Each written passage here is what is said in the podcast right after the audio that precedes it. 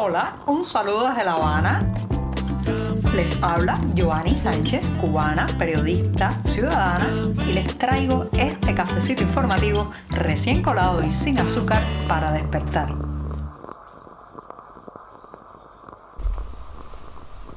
Este sí es el último cafecito informativo de este año. Hemos vuelto a compartir 12 largos meses en este programa y hoy, claro está, en una jornada que ha amanecido soleada pero todavía fresca aquí en la capital cubana, les voy a comentar los temas principales del día de este 30 de diciembre de 2022. Pero antes de eso me tengo que dar el último buchito de café del año. Allá voy.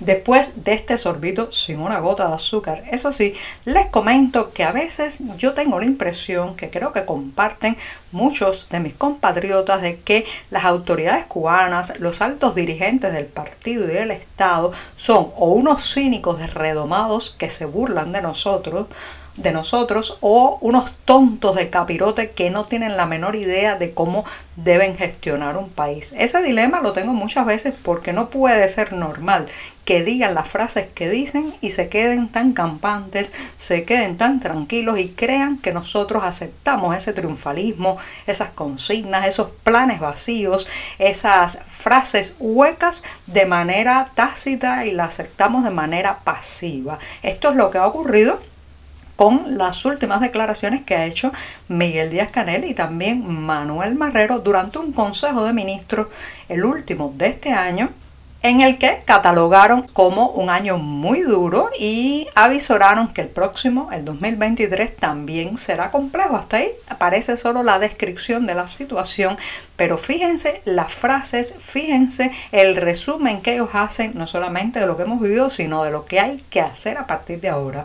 Dice que eh, hay que trabajar con pasión y ganas, hay que apelar a la creatividad del pueblo, que es infinita, y eh, hay que tener ganas de seguir venciendo imposible. Estas son las frases de Miguel Díaz Canel en ese Consejo de Ministros. Y uno se pregunta, bueno, pues se están burlando de nosotros, se creen que ellos son los gestores de un grupo de autoayuda que nos llena la cabeza de frases triunfalistas, edulcoradas, optimistas, para que nos creamos que la situación que viene es mejor de la que ya vivimos, o para colmo ni siquiera tienen la menor idea de cómo van a resolver este entuerto económico la inflación y el desastre comercial que está viviendo esta isla.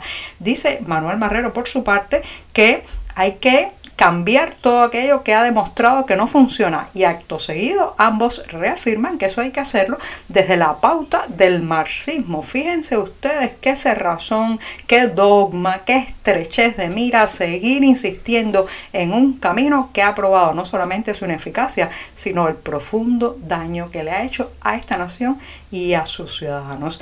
Eh, Díaz Canel por su parte recomienda robustecer la certidumbre en torno a la revolución. Señoras y señores, aquí lo que hay es que robustecer la oferta de alimentos, robustecer los salarios, robustecer la capacidad adquisitiva de las familias, robustecer las ansias de que la gente se quede en el país donde nació y construya aquí su sueño. Aquí no hay que robustecer ni la revolución ni la construcción del socialismo que han resultado absolutamente fallidos y han demostrado con creces y durante muchísimos años, años que no pueden proveer una vida digna a los cubanos. Pero así estamos, con estos señores allá arriba que uno no sabe si se están riendo como cínicos de nosotros o son unos tontos que deberían comenzar a estudiar por preescolar.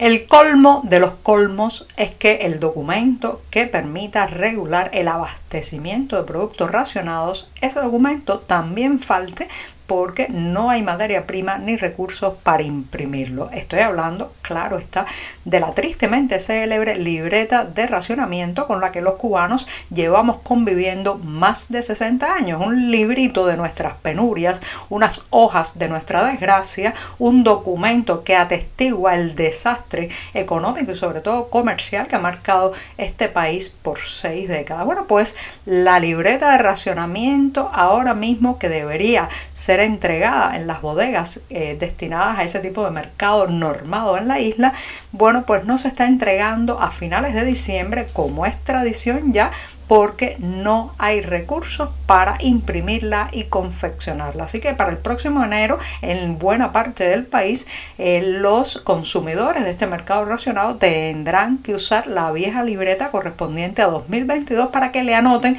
los productos. Claro, ya cada vez llegan menos productos. Recuerden que el racionamiento cubano se caracteriza por una limitada variedad y cantidad de productos por precios subvencionados y calidades muy dudosas.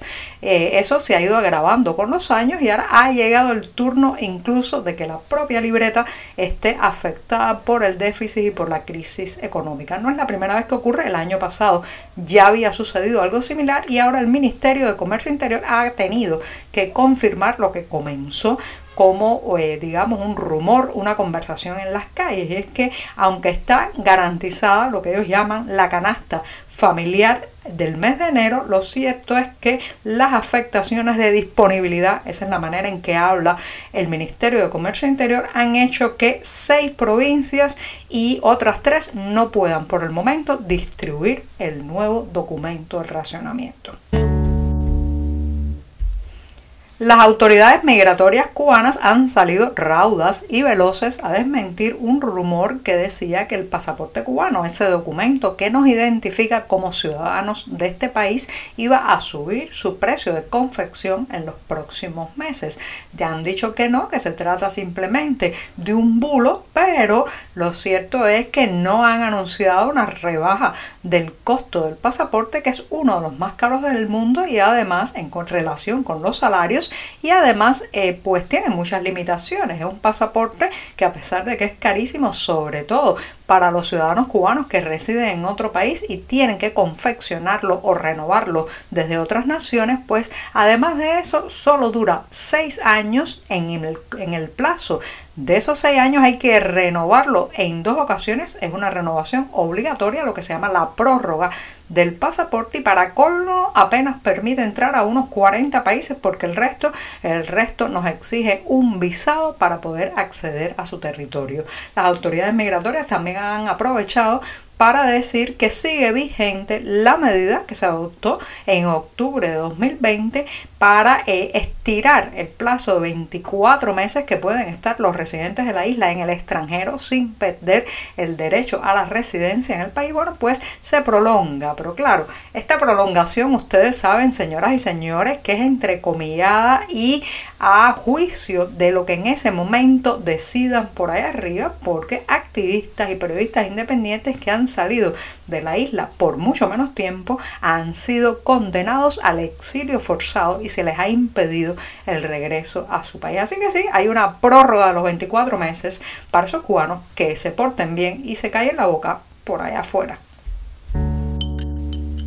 La próxima vez que regrese con este cafecito informativo ya será 2023. Así que voy a despedir la semana y el año en este programa por todo lo alto porque les voy a recomendar una obra que estará poniéndose hasta mañana, 31 de diciembre de 2022, en los escenarios de la ciudad de Camagüey.